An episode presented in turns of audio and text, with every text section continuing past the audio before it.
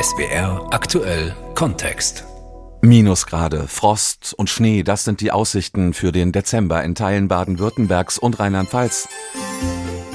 Und dazu die Weihnachtsmärkte, die jetzt aufgemacht haben. Überall schön geschmückt in den Fußgängerzonen. Und das löst ja in vielen von uns ein Gefühl von Behaglichkeit aus. Klar, einen Glühwein in der Kälte, mit Handschuhen natürlich und danach ab ins warme Zuhause und es sich mit einer Decke auf der Couch gemütlich machen. Und während wir da so eingemummelt sitzen, denken wir da auch mal an die Leute, die kein Dach über dem Kopf haben? Und was die niedrigen Temperaturen für Obdachlose genau bedeuten? Für die ist das ein echter Überlebenskampf, der im Laufe des Winters immer härter wird. Wir reden darüber jetzt im SWR aktuell Kontext. Ich bin Florian Zelt. Und wer sich mal mit Obdachlosigkeit und Wohnungslosigkeit in Deutschland beschäftigt, der kommt an Richard Brox kaum vorbei. Er hat es nach mehr als 30 Jahren geschafft, rauszukommen aus der Obdachlosigkeit und hat darüber ein Buch geschrieben. Kein Dach über dem Leben, die Biografie eines Obdachlosen. Er hat viele eindrucksvolle Sachen zu erzählen. Solche Erlebnisse auf der Straße sind in den Notunterkünften gang und gäbe. Stellen Sie sich mal vor, Sie kommen in ein Mehrbettzimmer. Sie haben noch vier weitere Kollegen, weil fünf Bettzimmer ist Alltag. Und jetzt haben Sie einen drin, der ist nasser Alkoholiker, der hat die Orientierung verloren und pinkelt ihn nachts ins Bett, weil die Orientierung weg ist. Dann haben Sie einen Junkie dort, der drückt sich nachts eine Nadel in den Arm oder ins Bein, bindet es nicht richtig ab und Ihnen spritzt die Soße entgegen mit allem, was dabei ist.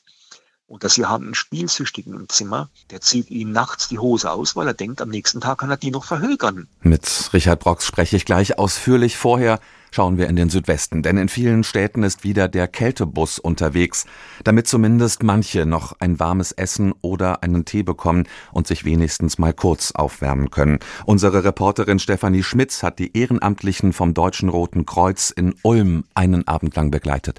Hallo, das Rote Kreuz ist da. Sind Sie noch wach? Wollen Sie was zu essen haben? Gerne.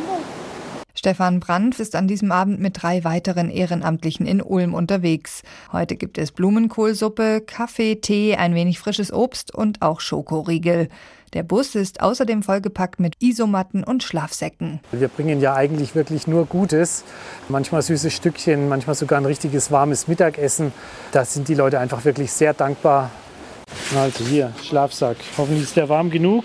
Ich denke mal schon. Das sieht gut aus. Wir sind jetzt jeden Abend da. Jeden, jeden Abend um 9 Uhr kommen wir. Okay? okay?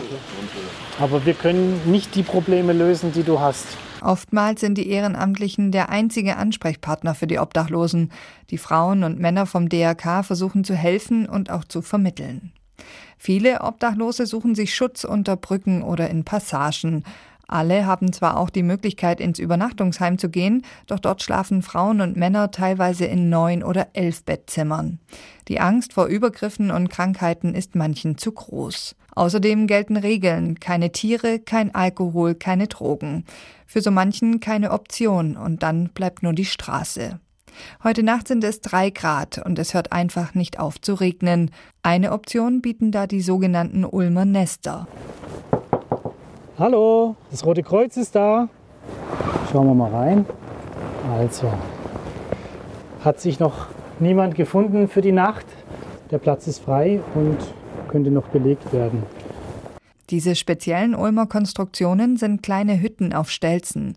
Sie sind isoliert und bieten Schutz vor Nässe. Außerdem sind sie von innen abschließbar und bieten somit Schutz vor Übergriffen.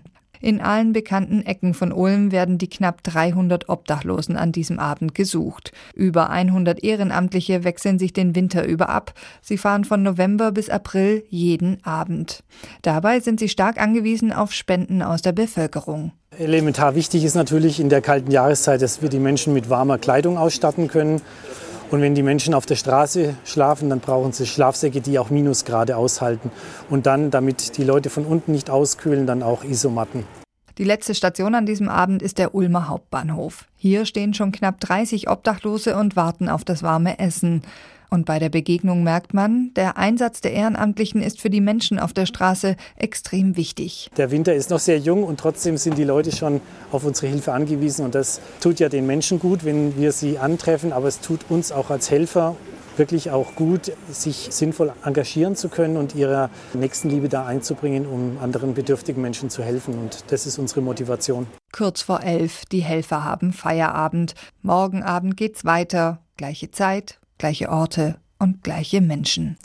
Unsere Reporterin Stefanie Schmitz, sie hat den Kältebus in Ulm begleitet. Und einer, der genau weiß, wie es ist, auf der Straße zu leben, ist Richard Brox. Er wurde 1964 in Mannheim geboren, hat jahrzehntelang auf der Straße gelebt und ein Buch darüber geschrieben. Kein Dach über dem Leben, die Biografie eines Obdachlosen. Herr Brox, Sie waren mehr als 30 Jahre lang obdachlos. Vor ein paar Jahren haben Sie dann eine Wohnung gefunden. Wie geht es Ihnen heute? Also ich würde sagen, ich bin mit dem Leben, das ich jetzt führe, zufrieden. Glücklich kann ich nicht sagen, aber ich bin zufrieden und kann sagen, dass ich äh, ja fast ein bürgerliches Leben führe. Und insofern fühle ich mich als ähm, Schriftsteller und als Bürgerrechtler für Obdachlose und Wohnungslose genau da wohl, wo ich vielleicht schon immer hingehört habe und mich hingehört gefühlt habe, dass ich für die Menschen da bin, die mhm selbst nicht mehr viel haben vom Leben. Waren Sie wohnungslos oder obdachlos? Das wird ja oft fälschlicherweise synonym verwendet. Ja, also wohnungslos sind Menschen, die keinen Mietvertrag haben, aber ein Dach über dem Kopf und irgendwo eine Wand äh, noch nebenan. Und obdachlos sind Menschen, die draußen auf der Straße leben Platte machen. Und ich war beides. Das heißt, ich war sowohl auf der Straße äh, als, als mit Platte machen, draußen pennen, wie aber auch in irgendwelchen Wohnheimen oder betreuten Wohnprojekten oder war als Tagelöhner unterwegs und habe da in der Gastronomie mit Pensionszimmer gelebt. Äh, ich würde sagen, ich habe in diesen 30 Jahren so ziemlich alles äh, hinter mir bekommen. Wie ist es überhaupt so weit gekommen? Durch eine Zwangsräumung im Jahre 1986 habe ich in Mannheim die elterliche Wohnung verloren. Damals war ich äh, schwer suchtkrank, meine Eltern waren längst verstorben und die Stadt Mannheim hat mir nicht geholfen, in keinster Weise. Dadurch bin ich noch tiefer gerutscht, bis 1989 ich eine Therapie begann, Langzeittherapie, die mich von der Sache entwöhnte und seit 1990 bin ich frei von Drogen und Nichtraucher und äh, bin auch froh darüber, ganz ehrlich. Sie haben gerade gesagt, die Stadt Mannheim hat Ihnen nicht geholfen. Wie hätten die Behörden Ihnen denn damals helfen können? Ja, man hätte zum Beispiel, als ich ein Kind oder als Jugendlicher war, äh, die Warnsignale ernst nehmen sollen. Man hat mich ja seitens vom Jugendamt, der Jugendfürsorge, in die schlimmsten Kindereinrichtungen geschickt, die es damals so gab.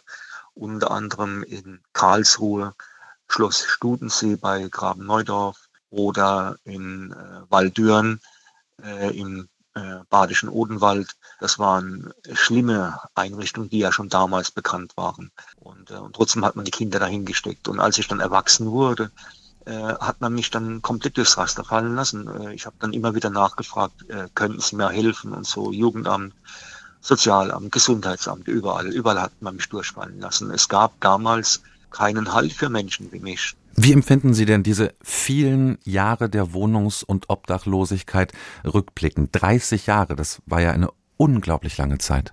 Ich habe sehr viel äh, auf der Straße, sehr viel Negatives erlebt, aber auch Gutes und Positives, wenn man sich vorstellt. Fremde Menschen haben mir geholfen zu überleben. Meine eigene Familie hat mich hängen lassen, hat mich im Stich gelassen, hat mir nie geholfen. Deswegen bin ich so vielen fremden Menschen dankbar dafür, über die Gaben, die ich bekommen habe, die mir das Leben ermöglicht haben, weiterleben zu dürfen. Und meiner Familie kann ich nur sagen, es ist schlimm, dass es überhaupt sowas gibt, so eine Familie. Was war denn das eindrücklichste Erlebnis, an das Sie sich zurückerinnern in diesen 30 Jahren? Positiv oder negativ? Also positiv war es auf jeden Fall. Äh, ich kann mich mal erinnern, ich war mal in, äh, in Esslingen gewesen, das liegt bei Stuttgart. Und äh, da haben wir, ich habe damals eine Sitzung gemacht draußen in der Fußgängerzone in der Nähe von einem äh, Lebensmittelladen und da sind fremde Menschen her und haben mich, es war schon Spätherbst, äh, das liegt schon, das war so Anfang der 2000er, und haben mir äh, Lebensmittel geschenkt, haben mir ein Pensionszimmer bezahlt, aber Sie waren bestimmt ja auch oft in ganz regulären obdachlosen Unterkünften, oh, so ja, ja. wie alle anderen auch, andere Obdachlose. Ja. Was haben Sie da erlebt? Naja, ich kann Ihnen mal zwei schlechte Beispiele nennen, ne, dass Sie verstehen, dass es da kein Freudeleben ist auf der, in Obdachlosenunterkünften. Ich bin mal nachts äh, in eine Obdachlosenunterkunft gekommen. Mitternacht war es. Ich wurde von der, von der Bundespolizei dorthin geschickt, weil es keine andere Möglichkeit mehr gab. Also ich konnte auch nicht mehr weg. Da bin ich mit dem Einweisungsschein nachts zu dem Bediensteten hin ich kam dann in ein Aufnahmezimmer, dort saßen äh, ein paar junge Leute, haben da kräftig Bier getrunken und waren auch schon ein bisschen äh, ja, unter Drogen stehend und äh, haben mich bedroht. Äh, sie wollten von mir Rauchwaren, hatte ich nicht. Ich, sie wollten von mir Alkohol, das hatte ich nicht. Ne? Und Geld wollten sie auch noch, das hatte ich auch nicht. Für die war ich ein feiner Pindel. Dann bin ich halt her und habe in der, in der Not, in der ich dann, weil ich ja nirgends mehr hin konnte und die Nacht bleiben musste, äh, einen Stuhl genommen und habe den kräftig auf den Tisch gehauen. Den Stuhl, den Stumpf vom Stuhl, den habe ich dem Lauthals, der da am lautesten brüllte, äh, ins Gesicht äh, gehoben und habe dann in die Runde gefragt, ob denn jetzt endlich Ruhe sei. Die Nacht war dann endlich ruhig und am nächsten Morgen kam der Bedienstete und hat gesagt, so ruhig hat er es in den Jahren hier noch nie erlebt. Deswegen also solche Erlebnisse auf der Straße sind in den Notunterkünften gang und gäbe. Stellen Sie sich mal vor, Sie kommen in ein Mehrbettzimmer. Sie haben noch vier weitere Kollegen, weil fünf Bettzimmer ist Alltag. Und jetzt haben Sie einen drin, äh, der ist nasser Alkoholiker, der hat die Orientierung verloren und pinkelt ihn nachts ins Bett, weil die Orientierung weg ist.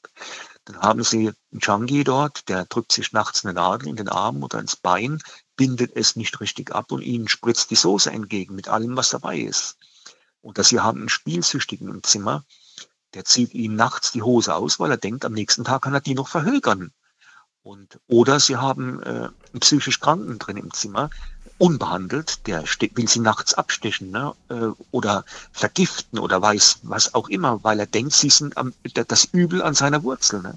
Und all solche Dinge muss man in Notübernachten mit rechnen. Jetzt gibt es natürlich einigen Städten von Baden-Württemberg gute Einrichtungen, ne, wo man sagen kann, schön, dass es sie gibt. Aber es gibt auch Einrichtungen, wo man besser einen Bogen macht. Ne? Also ich nenne mal so zwei, drei gute Einrichtungen, die ich als lobenswert empfinde. Das ist zum Beispiel in Esslingen die EVA. Das ist eine evangelische Einrichtung, die da abgekürzt EVA heißt. Äh, dann gibt es in Emmending in der Hebelstraße noch eine sehr gute Einrichtung. Und es gibt natürlich auch noch äh, in Heidelberg das Wischernhaus. In, in Esslingen ist es die Fleischmannstraße, Ecke, äh, Ecke Schlachthausstraße. Also die Namen sind schon hinweisend, mhm. aber es sind gute Einrichtungen. Ne? Und äh, es, es gibt aber auch negative Erlebnisse auf der Straße, dass sie zum Beispiel auf der Straße beleidigt werden als, als Obdachloser, als, als Schmarotzer, als Faulpelze, sind noch harmlose Worte. Ne? Und, oder sie müssen zum Beispiel auf der Straße auch äh, immer wieder Gefahr laufen, äh, Opfer von Gewalttaten zu werden. Gewalttaten wie zum Beispiel Schlägereien, dass man sie äh, fast halb tot prügelt oder noch schlimmer. Das ist die Gefahr halt auf der Straße. Man ist öffentlich, man hat kein Rückzugsfeld und äh, ist ständig der Gefahr laufend, äh, am nächsten Tag nicht mehr da zu sein. Ne? Also Sie haben es geschafft, raus aus der Obdachlosigkeit, raus aus der Wohnungslosigkeit zu kommen. 30 Jahre lang hat es gedauert. Wie hat das funktioniert, dass Sie die Kurve, sage ich mal, am Ende doch noch gekriegt haben? Naja, es waren eigentlich zwei Leute dafür zuständig oder verantwortlich. Das war zu einem Günter Wallraff, äh, der mich ja förmlich von der Straße holte, der mir äh, quasi die Chance gab, mein Leben niederzuschreiben in dem Buch Kein Dach über dem Leben und äh, mir die entsprechenden Türen öffnete, auch zum Rowold Verlag hin und mir über die Jahre wieder immer wieder half. Dann kam als Motivationsstütze noch Manuel Götsching dazu, der mir über die Jahre wieder, über die Jahre hin immer wieder half durch äh, Wein Weihnachtsgeschenke, durch äh, Geburtstagsgeschenke oder durchs Einladen mit Essen und alles äh, immer wieder äh, auch das Gefühl gab, wie Günter Wallraff, das Gefühl gab, dass man doch wertvoll ist und dass man sich nicht aufgeben soll, dass man immer wieder einen Menschen findet, der einem hilft, äh, aus dem Elend herauszukommen, sei es nur mal für einen Augenblick oder wie beide es äh, eigentlich geschafft haben durch ihre Motivation und Unterstützung. Sie haben sich quasi nicht selbst rausgeholt aus der Obdachlosigkeit, sondern sind rausgeholt worden. Stimmt, ja, äh, mit der Hilfe von beiden auf jeden Fall. Man muss aber auch hinzufügen, dass ich nach 30 Jahren Straßenleben auch irgendwo derart ermattet war zum Schluss, dass ich froh war, dass ich diese beiden Menschen, Günter Wallerhoff und Manuel Götzschen, gefunden habe, mhm. äh, die quasi mich so genommen haben, wie ich bin, ohne mich jetzt zu verändern zu wollen und so. Und da bin ich schon dankbar drüber. Der Autor Richard Brox, er war 30 Jahre lang wohnungs- und obdachlos und hat ein Buch darüber geschrieben.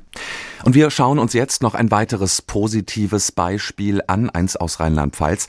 Es geht um Volker Stübbe aus Koblenz. Auch er war jahrelang obdachlos und hat den Weg zurückgeschafft in ein fast normales Leben. Um ihn geht es jetzt in dieser Reportage. 16 Jahre lang war er obdachlos. Sein Schicksal ist in obdachlosen Kreisen fast schon ein Klassiker.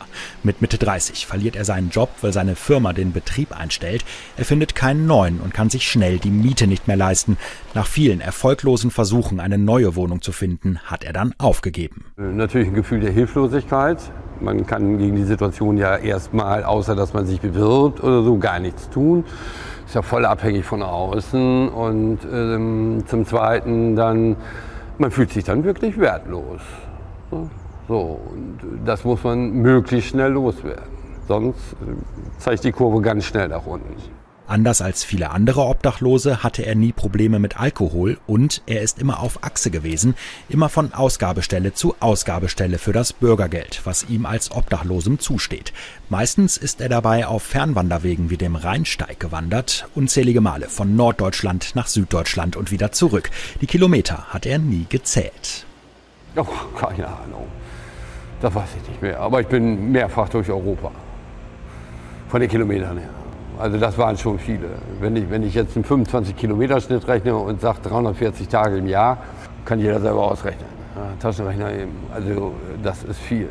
Auf 16 Jahre hochgerechnet wären das 136.000 Kilometer gewesen. Erst dieses Jahr hat Volker Stübbe in Koblenz eine Wohnung gefunden und die Wanderstiefel ausgezogen. Ein Zimmer, 12 Quadratmeter, sein eigenes Königreich. Ich habe meinen Schlafsack aufs Bett geschmissen und habe ich erst mal eine Stunde hingehauen. Dann habe ich die Kaffeemaschine angeworfen und habe mir einen riesen Kaffee gekocht. Ja, das ist natürlich äh, unbezahlbar. Unbezahlbar.